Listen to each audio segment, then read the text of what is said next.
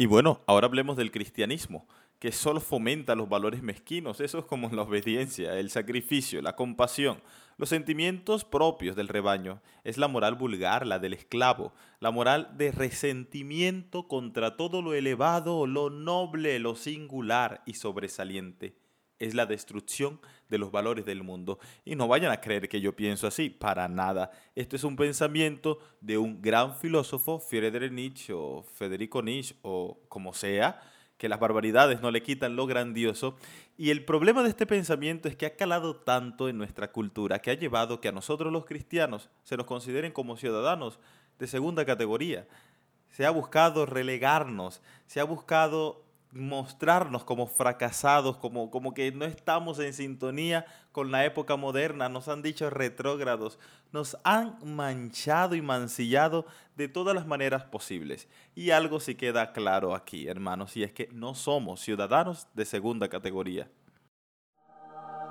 Hablemos de Dios.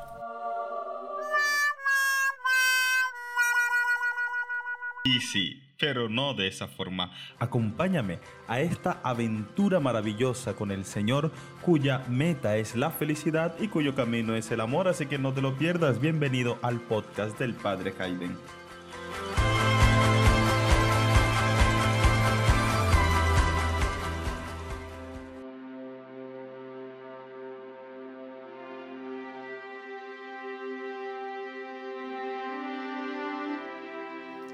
Hey hermano, que la gracia de Cristo siempre te acompañe y que su alegría siempre te contagie. Muy pero muy buenos días para ti si estás escuchando de mañana o buenas tardes para ti si estás escuchando este episodio en la tarde o buenas noches si lo estás escuchando en la noche. No importa si es de mañana, si es de tarde o es de noche, lo importante es que sean buenas y yo de verdad aquí me encuentro súper feliz, súper contento porque ya estamos en el cuarto episodio, episodio, se me enreda la lengua, en este cuarto episodio de tu podcast favorito, el podcast del padre Hayden. La verdad me gusta mucho cuando digo eso del podcast favorito.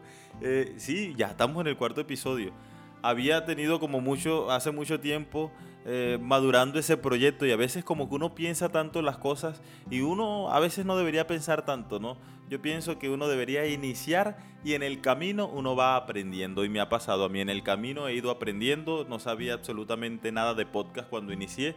Bueno, tampoco es que sepa mucho ahora, pero, pero ya me defiendo, ¿no? Ya vamos por el cuarto episodio y, y muy feliz. Y este episodio de verdad que me ha parecido muy, muy interesante y muy importante. Voy a dar el nombre, así que como, como los tambores que están de fondo así. Bueno, escuchen más o menos los tambores, una cosa así por el estilo. Este episodio se llama Seguir a Cristo es ir directo al fracaso. Les digo por qué, porque muchas personas se me acercan a mí eh, personas no cristianas, no de la iglesia ni nada por el estilo, más bien personas como de mundo, como que muy poca idea de, de, iglesia y de cristianismo y de todo. Y cuando se le acercan a uno, se le acercan con lástima, o sea, con lástima como pobrecito no tiene hijos, como pobrecito no tiene mujer, como pobrecito no tiene familia, como pobrecito no puede tener muchas aspiraciones, ni aspirar a grandes cargos, como pobrecito no puede tener una casa, no puede tener un carro, ¿no? Como pobrecito siempre tiene que estar obedeciendo a un obispo. Y oye, y lo miran a uno así como pobreteándolo. Oh, yo creo que se movió el micrófono. Lo miran a uno así como pobreteándolo y uno dice, pero ¿qué pasa aquí? O sea, no soy ningún pobrecito. Y así, queridos hermanos, como nos miran a uno, particularmente a los sacerdotes, así mira la sociedad al cristianismo. Ya lo decía al principio, ¿no? Como, como ciudadanos de segunda categoría. Y en esa regla de valores, que ya hemos dicho, que lo dice Nietzsche, y que es lo que promueve, promueve y promulga el mundo de hoy, en esa regla de valores, queridos hermanos, hay que decir que Jesús no tiene nada que ofrecernos. No tiene nada que ofrecernos. Y que en esa regla de valores, seguir a Jesús es, sí, lastimosamente, es ir directo al fracaso.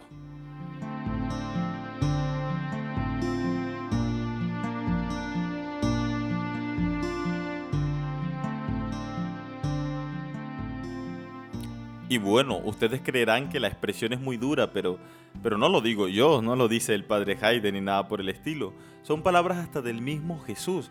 Yo quiero que ustedes recuerden aquel pasaje bíblico que nos relata el capítulo 8 de San Mateo, en el versículo 20, cuando Jesús le dice a los discípulos, cuando Jesús replica y, lanza como, como, esa, como esa sentencia que se queda grabado y que tiene que estar grabada en los corazones de todos los cristianos.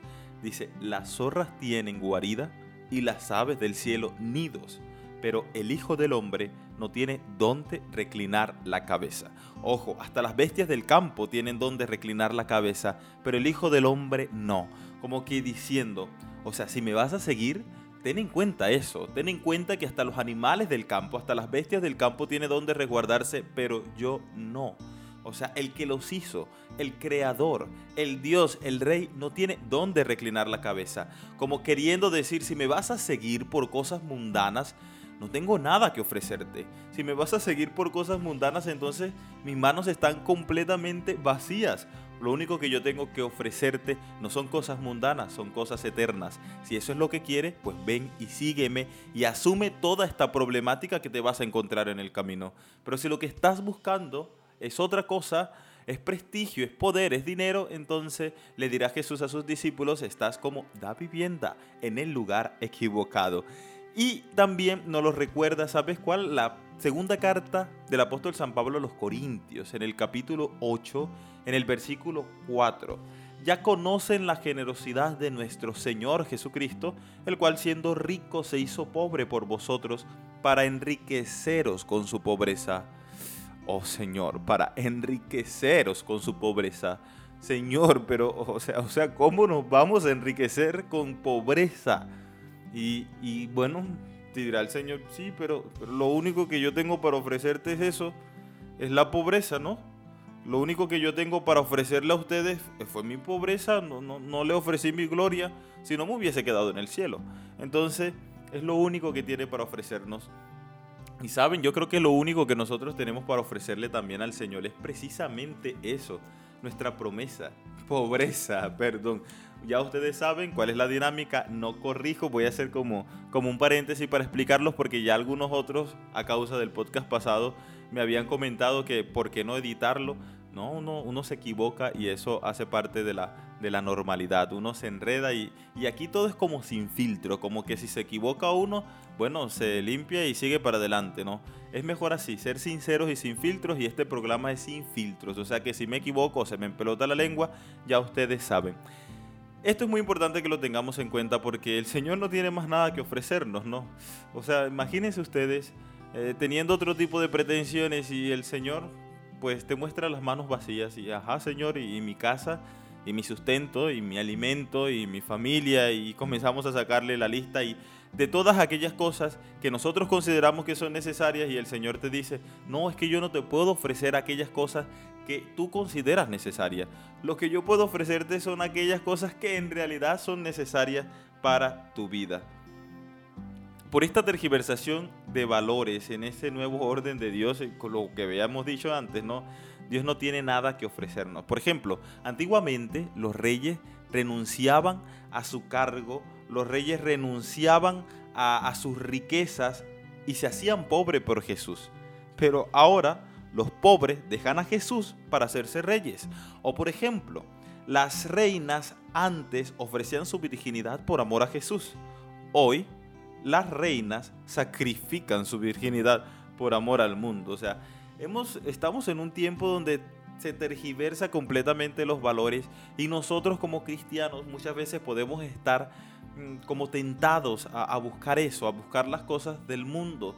Y vuelvo a repetirte, Dios te pondrá que decir una y mil veces, pero es que yo no tengo eso, o sea, yo no te lo puedo ofrecer. Por el contrario, Dios lo que nos ofrece es cruz, Dios lo que nos ofrece es persecución, es muerte, es dolores. O sea, como que a veces uno como que está buscando otras cosas de fondo, como que prestigio y todo eso, y el Señor toma mi cruz, o, el Evangelio de ayer, oye, toma mi yugo, y, vendrán dolores, y llegarán momentos en que los matarán, y los que los maten creerán que están dando culto a Dios, y, hombre Señor, pero qué ánimo nos estás dando, gracias. O sea, absolutamente gracias por ese ánimo para poder ser cristiano. Y sí, ese era el ánimo que nos daba el Señor. Como que lo que yo tengo para ofrecerte es escuros, es persecuciones, es muerte, es dolores. Pero no es el dolor por el dolor, ni la cruz por la cruz, ni el sufrimiento por el sufrimiento, sino es hacia dónde nos conduce esa cruz, ese dolor y ese sufrimiento. Porque recuerden ustedes que la cruz es el camino, el único que existe para poder llegar al cielo. Entonces nuestra mirada como cristianos no está en las cosas del mundo. Nuestras miradas como cristianos están en las cosas eternas, en las cosas del cielo. Y cuando nuestra mirada está bien focalizada allá, entonces ya no seremos unos fracasados, porque nos pueden perseguir, nos pueden intratar, nos pueden eh, pisotear nuestros derechos inclusive, pero nosotros no estamos esperando ser congratulados aquí en la tierra, sino precisamente allá en el cielo. Allá encontraremos la paz porque nuestra vida será más simple, ¿saben? Eh, encontraremos alegría y gozaremos de las pequeñas cosas y encontraremos también esperanza y sabremos que este mundo se termina y hallaremos recompensa. Por eso el cristiano en realidad no se preocupa de esas cosas que son mundanales, ni siquiera se preocupa de sus propias necesidades, porque dice el Señor, hombre, si yo he visto a los lirios del campo, si yo le doy alimento a las aves del cielo, ¿cómo no me voy a preocupar por ti que soy tu hijo? A ver, escucha esa voz de Dios que te dice, ¿cómo no me voy a preocupar por ti que soy su padre? ¿Cómo no me voy a preocupar por ti que eres mi hijo? Así que esto es un llamado y es como lo fundamental dentro de este programa y como el resumen anticipado del programa. O sea, en realidad no tenemos que preocuparnos, en realidad no tenemos que tener miedo.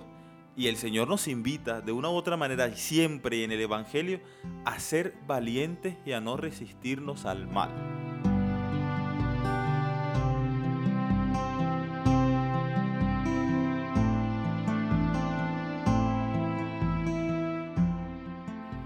Hablando precisamente sobre esto de, que el mundo nos ve a nosotros como un fracasado y que si nosotros tenemos los valores del mundo entonces obviamente nos vamos a ver como un fracasado porque no vamos a tener todas aquellas cosas que el mundo propaga a diestra y siniestra que es lo más excelso, lo más glorioso, lo mejor, lo más perfecto. ¿Verdad? Mientras nosotros tengamos los valores del mundo incrustados en nuestra cabeza, entonces siempre nos vamos a sentir unos fracasados. Cuando nosotros cambiemos de chip y metamos el de Dios en nuestra cabeza, o más bien, más que en nuestra cabeza, en nuestro corazón, entonces de verdad que, que todo cambiará y no nos vamos a sentir más fracasados, nunca más, porque, porque somos hijos de Dios, somos hijos del Rey. Y esto me hacía recordar a, a un santo, eh, creo que santo o beato o algo así, no averigüé muy bien, pero, pero que una vez leí su libro y me impactó de tal manera este hombre que, yo decía, hombre, o sea, Dios ojalá me conceda vivir como Él. Bueno, no por el martirio, tampoco se emocionen, sino más bien por la forma como Él vivía su vida y como Él afrontaba sus problemas y sus dificultades, ¿no? Porque cuando llegan los problemas y dificultades a nuestra vida, nosotros tendemos a morirnos y hacernos un mar de, mar de lágrimas y, y, todo por el estilo, pero, pero este hombre no, este hombre se dedicó a vivir su vida cada día cada día en su presente por el Señor, por amor a Jesús. Y estoy hablando de un cardenal que es muy, pero muy famoso. Y fue muy famoso precisamente por todas las dificultades que vivió este pobre hombre. Eh, se llama el cardenal Van Tuan. Eh, yo no sé si se pronuncia así, pero más o menos siempre lo he escuchado así, Van Tuan. Uno tiene como que refinarse todo esto para decir este tipo de nombres raros de otros países, en fin. Eh, este era un cardenal vietnamita y resulta y pasa que en 1997 fue nombrado obispo de Saigón. Ustedes saben que en esa época era todo el comunismo y los comunistas eran, eran psicóticos, o sea, no sé, eran como locos y, veían persecuciones por todas partes. Eh, creían que todo el mundo los estaban persiguiendo.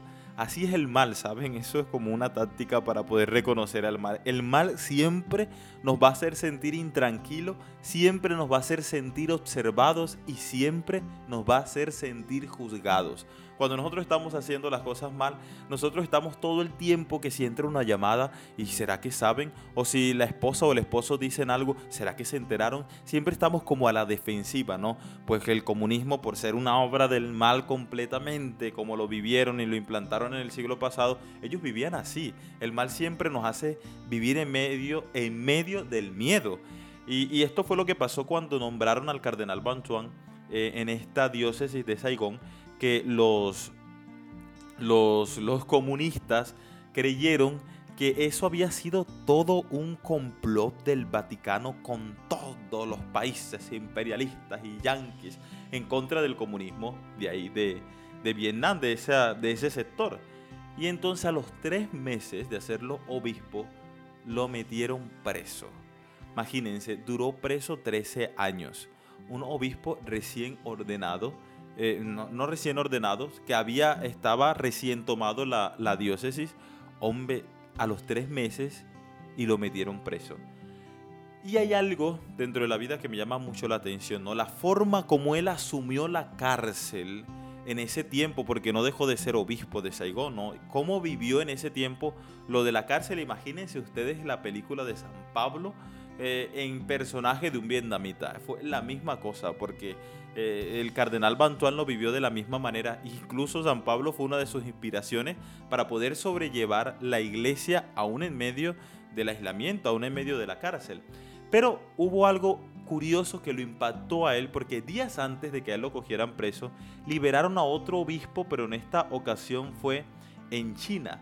Él se llamaba Monseñor John Walsh. Creo que es así, John Walsh duró 12 años presos también por todo esto, de los comunistas locos esos, en fin. Espero que ninguno sea comunista y con todo el respeto del mundo. Y, dijo, cuando él salió de la cárcel, él lanzó esta expresión. Me he pasado la mitad de mi vida esperando.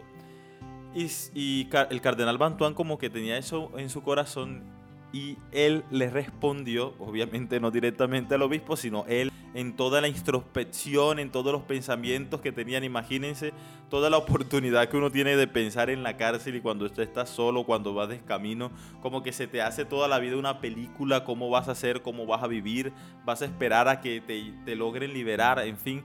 Yo me imagino que, eso es una hecatombe, toda una explosión de, pensamientos, de ideas, y, yo creo que Bantuán no fue la excepción. Solamente que después de esa hecatombe o esa caterva de ideas, eh, Bantuán dijo, yo no voy a esperar. Dijo, yo no esperaré. Voy a vivir el momento presente, colmándolo de amor. Comenzó a escribir cartas, así sostuvo de una u otra manera a su iglesia. Celebraba la Eucaristía todos los días, eso es lo más bacano y lo que yo más amo de, del cardenal Bantuán, porque hizo que, como, que le metieran como medicina un poquito de vino y que para porque y que sufría del estómago y celebraba, utilizaba tres goticas de ese vino, se la ponía en la mano y la mano hacía la vez de cáliz y utilizaba una gotica de agua y ahí celebraba la Eucaristía todos los días. Y le camuflaron como pedazos de hostias, un poquito de hostias, y que la tenía escondida y de esa manera celebraba la Eucaristía. Pero siempre me ha impresionado eso, ¿no? La forma como él pudo sobrellevar esta, esta situación. A los ojos del mundo, el cardenal Bantuan era un completo fracasado. Era un obispo que no tenía importancia en medio del comunismo y que estaba preso y que todo el mundo lo habría olvidado. Vamos a ver que después que lo liberaron, él trabajó en un consejo eh, en Roma y, se hizo muy conocido en el mundo. ¿no? Él escribió un libro y que va a ser el libro recomendado de este episodio, del cuarto episodio del podcast del padre Haydn y que se llama eh, Cinco panes y dos peces. Se lo recomiendo porque además de ser eh, un testimonio maravilloso de lo que él vivió en ese tiempo en la cárcel, al mismo tiempo es como, ¿cómo decirles? Es como unas catequesis que le llenan a uno el corazón, o sea, literal le llenan a uno el corazón y lo hacen a uno como afrontar y ver la vida de otra manera. Nosotros somos muy llorones, de verdad que sí y no quiero ofender, pero nosotros lloramos por todo cuando este hombre es un claro ejemplo de que hay otra manera de poder sobrellevar las dificultades. Y lo que yo digo, no es que el Señor no las quite, el Señor no nos va a quitar las dificultades, obvio, no. El Señor va a ir con nosotros y nos va a hacer que podamos cruzar por esas dificultades y poder salir invicto. El Señor camina con nosotros en medio de ese valle de lágrimas, pero y nos promete la victoria y nos lleva a la victoria. Y es lo que ha visto el cardenal Bantuan. Entonces, yo pienso que es importante, ¿no?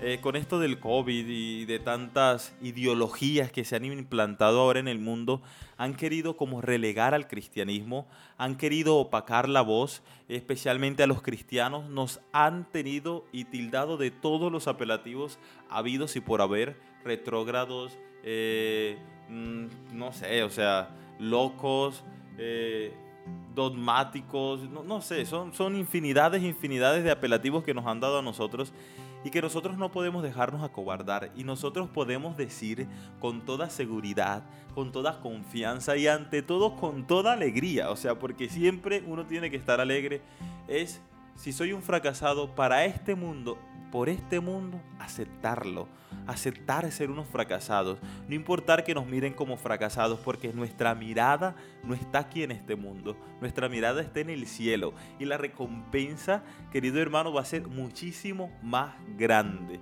de la que el mundo puede ofrecernos, porque este mundo te ofrece infinidades de cosas, te ofrece, te ofrece lujo, te ofrece dinero, ofrece poder, pero todo eso, al ser del mundo y al ser del mal, viene acompañada de mucha tristeza, de mucha, de mucha desesperación, de mucho sinsentido. En cambio, cuando nosotros vivimos así simplecito, así como lo necesario, así como lo justo, y vivimos en orden a Dios, Mira, aunque carezcamos de muchas cosas, nuestra vida tiene mucho más sentido, nosotros somos mucho más alegres y nosotros tenemos más plenitud de vida que cualquier otra persona. Así que ojo, nuestros ojos no aquí en la tierra, nuestros ojos en el cielo. Y mientras llegamos al cielo tratamos de cambiar un poquito la tierra para poder permearla de, de Cristo, del pensamiento cristiano pero no nos podemos dejar acobardar y no nos creamos nunca que somos nosotros ciudadanos de segunda categoría.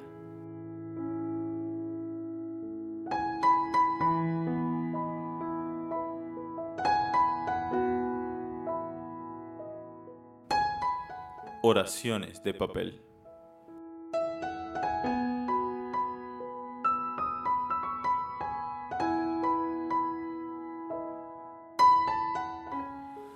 Y a veces me pregunto, ¿qué puede ofrecernos un hombre que ha nacido en un pesebre?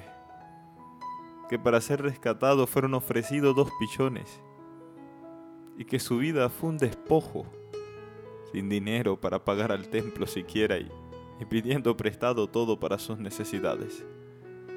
¿Qué puede ofrecernos un hombre que, que ha muerto en la cruz y que no tenía ni siquiera para ser sepultado? ¿Qué puedes ofrecerme, Señor, si lo que yo he querido desde niño, desde siempre, tú no lo das? Porque tú no lo tienes. ¿Cómo puedes ser dueño de todo y al mismo tiempo dueño de nada? ¿Cómo puedes ser creador y dueño del mundo y no poder gozar de sus bienes? Bueno, al menos de eso que yo considero bien. Es que, sabes, no, no creerías si no me lo hubieses dicho que que andaba tan perdido, aspirando a decepciones, a sufrimientos, a desamores.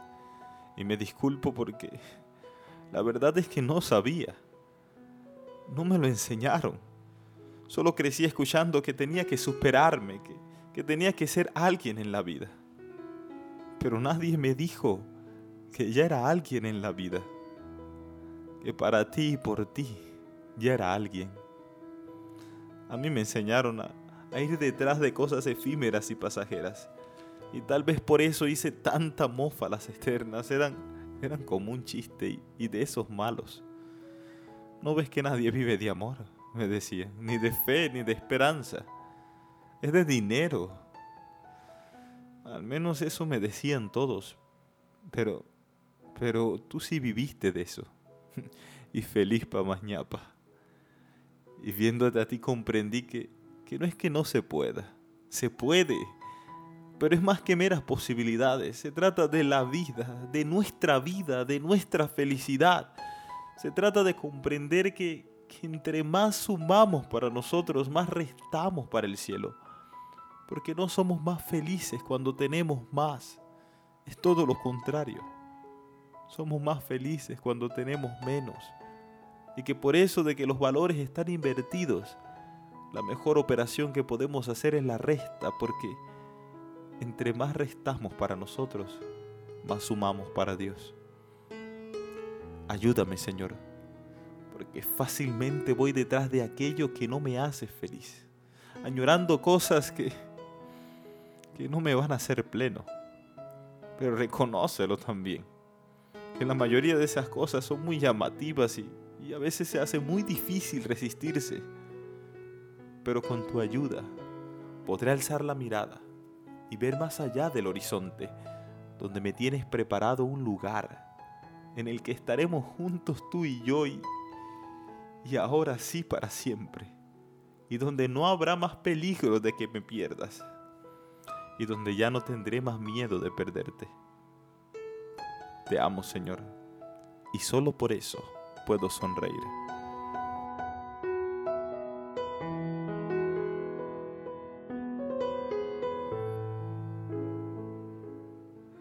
Y ya, hermanos, ya se acabó el tiempo. Oye, se pasa muy rápido. Cuando uno disfruta las cosas y cuando uno hace las cosas que a uno le gusta, el tiempo se pasa volando. De verdad que sí. Y espero que ustedes lo disfruten tanto como yo. Yo lo disfruto, ¿no? Y espero que ustedes también lo hagan. Que se disfruten este episodio, que se disfruten ah, todo el podcast del padre, del padre y pues bueno, sí, hemos llegado al final de tu podcast favorito. No, espérense, vamos a hacerlo bien. Y hemos llegado al final de tu podcast favorito, el podcast del padre Hayden. Y de verdad que puedan terminar de pasar un feliz día, una feliz semana. Eh, que el Señor los bendiga, los guarde, los proteja siempre. Estoy orando siempre por ustedes. No crea, mira, yo me pongo en serio al frente del Santísimo y yo digo, Señor, te voy a pedir por las necesidades de cada una de las personas que escuchan mi podcast. O sea que ten la plena seguridad que si estás escuchando este podcast, yo estoy orando por ti y que esa oración llega al cielo y de una u otra manera es una oración de intercesión por ti. El Señor te bendiga, te guarde y te proteja y eso, voy a seguir orando por ti. Si te ha gustado este episodio, por favor no te lo quedes. Ojalá puedas compartirlo con la familia, con los amigos, con los conocidos, con los hermanos de comunidad y que puedas repartirlo a través de WhatsApp, que puedas compartir, ojalá puedas tomarle un capture y montarlo a tus redes sociales, a Facebook, a Instagram, para que muchas personas también se contagien de esto del podcast, aprendan primero a escuchar podcast porque muchos como que, como que no tienen mucha idea y, y eso, que se contagien de poder crecer todos juntos en el Señor. Así que que pasen un feliz, pero feliz, pero feliz día. Y algo muy importante, sonríe, que eso no duele. Bendiciones.